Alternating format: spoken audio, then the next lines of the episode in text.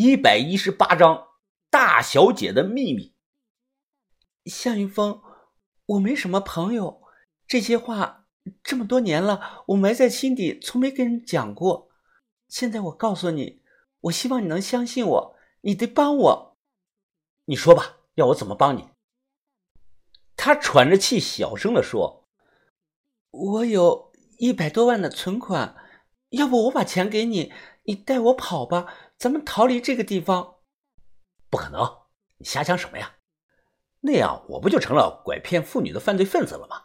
记住啊，逃避不是解决问题的办法。这样，今天呢，正好我在这里，那就帮你问一问高手。我的手机里啊，有几百个号码。翻了十分钟，我这才翻到了南平查户口的号。谁呀？这么晚了还打电话呀？查叔啊，是我向云峰，你不会把我忘了吧？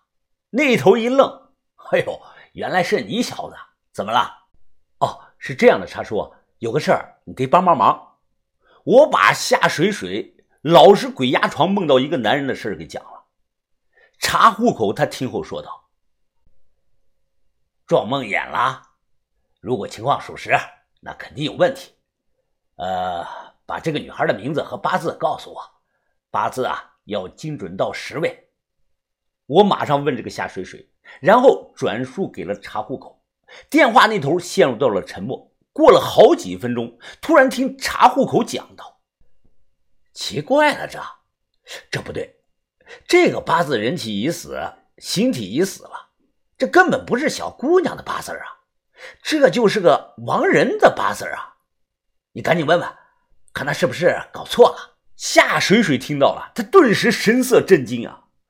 没错，这个人太准了，这是我妈的出生年月日啊！我把手机拿远了一些，急忙问道：“你看你还不信任我，还想考验人家？这是真正的高手，你赶紧说实话，待会儿人生气了，该不管你了。”夏水水这才忙说出了自己真正这个八字。我扬起电话，笑着说：“ 不好意思啊，查叔，是他记错了，呃，这个才对。”查户口再次的算过后，开口说道：“这女命啊，八字财星高照啊，四柱印星无火，太阴陷落。这是啊，日支伤官见了印，所谓岁运见印，母必亡。”天地转杀，逢印寿，母亲啊必然不长寿。他母亲早亡了，整体看下来啊问题不大，应该一辈子是衣食无忧的。不过啊还有一点反常，八字有癸亥，这是命带贵人呐。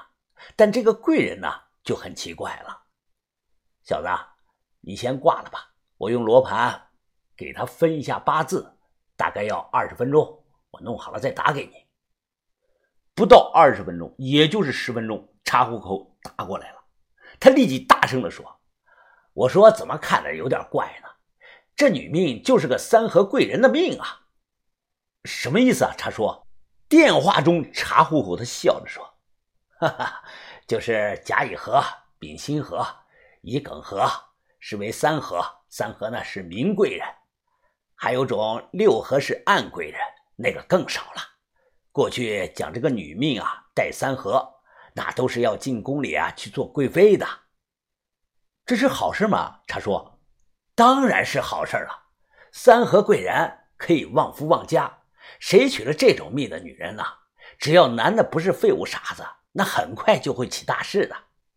呃，不过啊，茶户突然话音一转，说道：“呃，命中三个地支相合。”虽然大吉大利，但也有对应的弊端，就是啊，这个人体内的灵性很强，有时啊会瞬间感知到不属于这个世界的磁场。哎，通俗点说吧，就是比较容易撞鬼。哎，听明白了没有啊？查户口，他淡淡的又说：“呃，八字中透露的命理信息是有限的，他是不是真碰到了那些东西？我电话里啊无法确定。”必须要看一眼他住这个地方和本人近期的面相才行的。好，查叔，那打扰你休息了，我近期呢会再联系你。我刚挂了这个电话，就听到这个楼下的门铃响了。夏水水如临大敌啊！他立即光着这个脚跳下床，把地上的烟头捡起来，顺着窗户就扔了出去。伯父，晚上好，我是水水的朋友向云峰。呃，听说您要见我。哦，是小伙子，哈哈，久等了。我刚办了点事儿回来，咱们屋里聊吧。夏水水他爹四十多岁，神情和蔼中又透着股不怒自威，总之是一脸的官相。单独聊了几分钟，他爸突然笑着说：“哈哈哈哈小伙子啊，水水呢？是不是老跟你说自己撞见鬼什么的？”我点头说是。他爸叹声气：“哎，也怨我这几年啊陪他的时间太少了，导致他这个心理上出了问题。我一直在想办法解决呢。”伯父，听您的意思是，他在很小的时候啊。目睹了自己母亲死在床上，他无法接受那个事实，所以啊，他那个时候起，便把心中那份恐惧转换成了一个现实中并不存在的鬼啊。这是心理医生的诊断结果。我每年呢也会带他去看一些中医，希望能找到一些好的办法来解决。抽烟吗，小伙子？啊，不不，我不会抽烟，伯父。那您的意思是，您女儿有严重的心理问题吗？呃，我管控她与外界过多的接触，也是不想让别人知道这个秘密。毕竟我们家里的风气特殊，不敢让家丑外扬啊。脑海中回想起夏水水那满脸恐惧的样子，我皱着眉说：“伯父啊，你有没有考虑过是自己判断错了呢？或许你女儿心里没问题。”不可能的。不要迷信啊，小伙子！这个社会要讲科学。我请的心理医生是国内最好、最顶尖的心理医生。我想想，挠了挠头。呃，那伯父，你能不能把这位顶尖的心理医生叫过来啊？有些不懂的问题，我想向对方了解一下。啊，可以。他算是我女儿的常年医生了，一直就住在本市的酒店。等待期间，我借故啊说上个厕所，赶紧点了一根。我心中就想：科学和玄学，谁对谁错？夏水水他是真的有心理问题，还是此事有别的原因呢？这不好判断。